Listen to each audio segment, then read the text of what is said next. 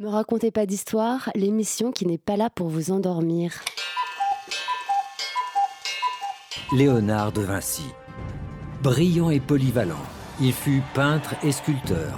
Ce mec-là, tu le largues au pôle Nord, sur la banquise avec un slip de bain pour tout vêtement, sans une brosse à dents, et demain après-midi, tu le vois débarquer au bord de ta piscine avec un sourire jusqu'aux oreilles et les poches bourrées de pesos. Le génie de Léonard restera dans l'histoire. Pascal Briouat, bonjour. Bonjour. Vous êtes professeur d'histoire moderne à l'Université de Tours, membre du Centre d'études supérieures de la Renaissance de Tours également. Nous vous recevons sur l'antenne de Radio Campus Tours et nous remercions nos amis de Radio Campus Paris de nous recevoir dans leurs locaux. Alors, nous sommes rue des Tournelles. C'est étrange pour euh, un moderniste spécialiste de, comme vous euh, de la violence, du combat, de l'épée, de la culture matérielle, du, du duel, de se trouver rue des Tournelles. Pourquoi? Un lieu bien symbolique puisque c'est ici, dit-on, que Henri II a pratiqué un tournoi qui a fini euh, assez mal pour lui, puisqu'il a pris une, une lance dans l'œil de son armée et en est décédé. D'accord. Et euh, donc euh, ça lance, ça fait partie en tout cas de ce qui va lancer les guerres de religion avec une forme de vacances progressive du pouvoir, donc un événement particulièrement symbolique du point de vue de l'histoire du XVIe siècle et de l'histoire de la Renaissance. Tout à fait, même dit-on de l'histoire des sciences, puisqu'on dit qu'Ambroise Barré s'est occupé de, de soigner vainement la blessure du roi. Très bien. Donc nous sommes dans un lieu chargé d'histoire. J'aimerais, euh, en quelques points d'étape, pour nos auditeurs, que vous reveniez sur votre parcours d'historien, à la fois votre, votre formation et vos intérêts de recherche actuels. J'ai commencé par les classes préparatoires. J'ai été sans doute très influencé par Germaine Villard, euh, professeur euh, marxiste à l'époque au lycée Jules Ferry.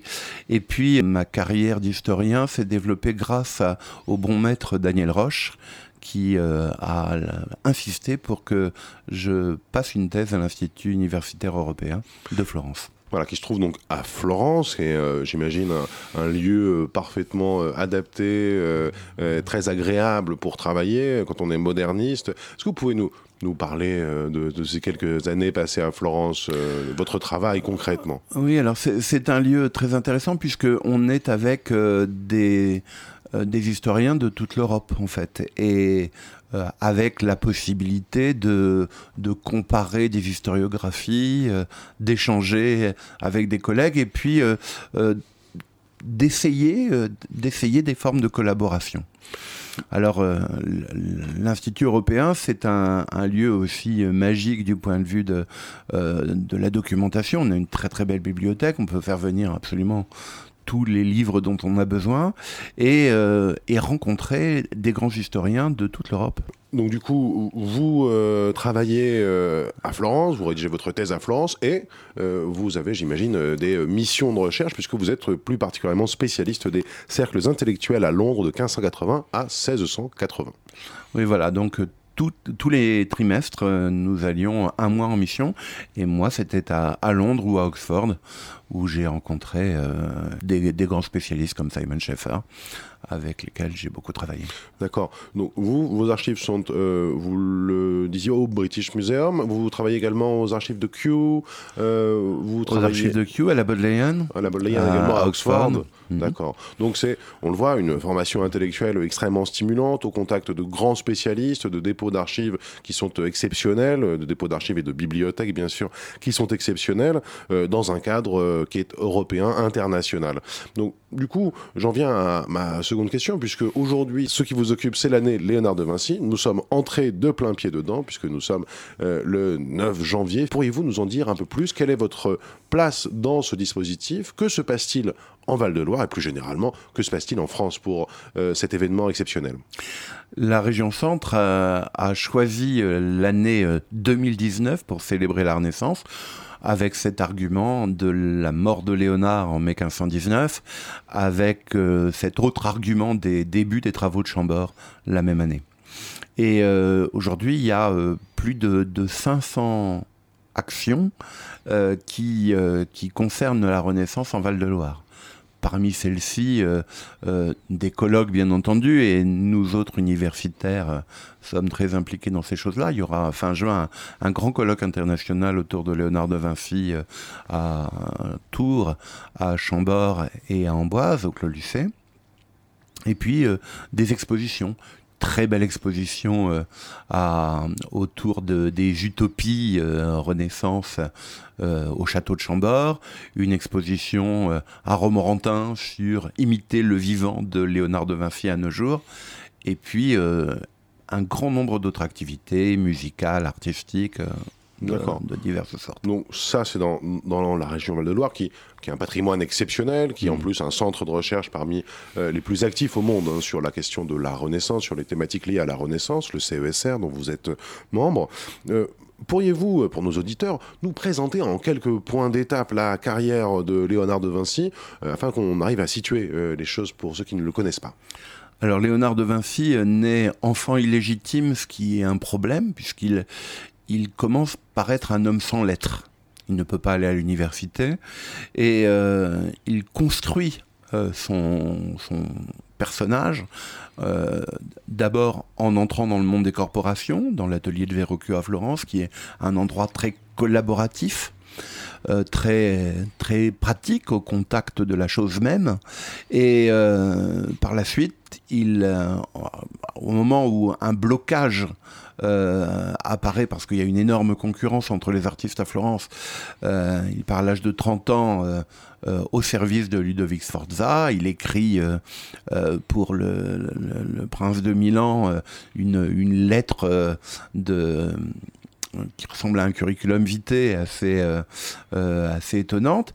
Et, et, à partir de là, il, crée, il se crée une double carrière d'artiste et d'ingénieur militaire. Et c'est cette, euh, ce double façonnage de soi euh, qui le mène très très loin. Après, après Ludovic Forza, il sera au service euh, de la République de Venise, de, de, César Borgia, qui est en train de se tailler un empire, de la République de Florence, et puis le, le, pape, Julien de Médicis, et finalement Charles d'Amboise et François Ier. Euh, très longue carrière. Euh, très longue carrière, et on le voit euh, d'ailleurs un, peu comme vous, marcher dans les pas de Léonard, puisqu'il va de principauté en puissance et en royaume. Comment est-ce qu'il passe de l'Italie à la France? Ça n'était pas un choix facile puisque il arrive pratiquement à l'âge de 65 ans à faire ce choix qui sera le dernier choix de sa vie, il le sait. mais sans doute aussi parce qu'il y a une nouvelle génération d'artistes qui, est en train de monter et qui, et qui prennent toutes les commandes globalement. Et puis euh, parce que son, son patron, Julien de Médicis, vient juste de mourir. Et comme François Ier et Louise de Savoie l'attendent avec une vive impatience, notamment pour réaliser un, palais euh, sur les bords de la Sauldre, à Romorantin, euh, eh bien, euh, il, décide de partir sans doute euh, avec euh, énormément de chariots. on ignore s'il passe par les Alpes ou s'il passe par voie maritime, ce qui, est plutôt, ce qui serait plutôt mon choix.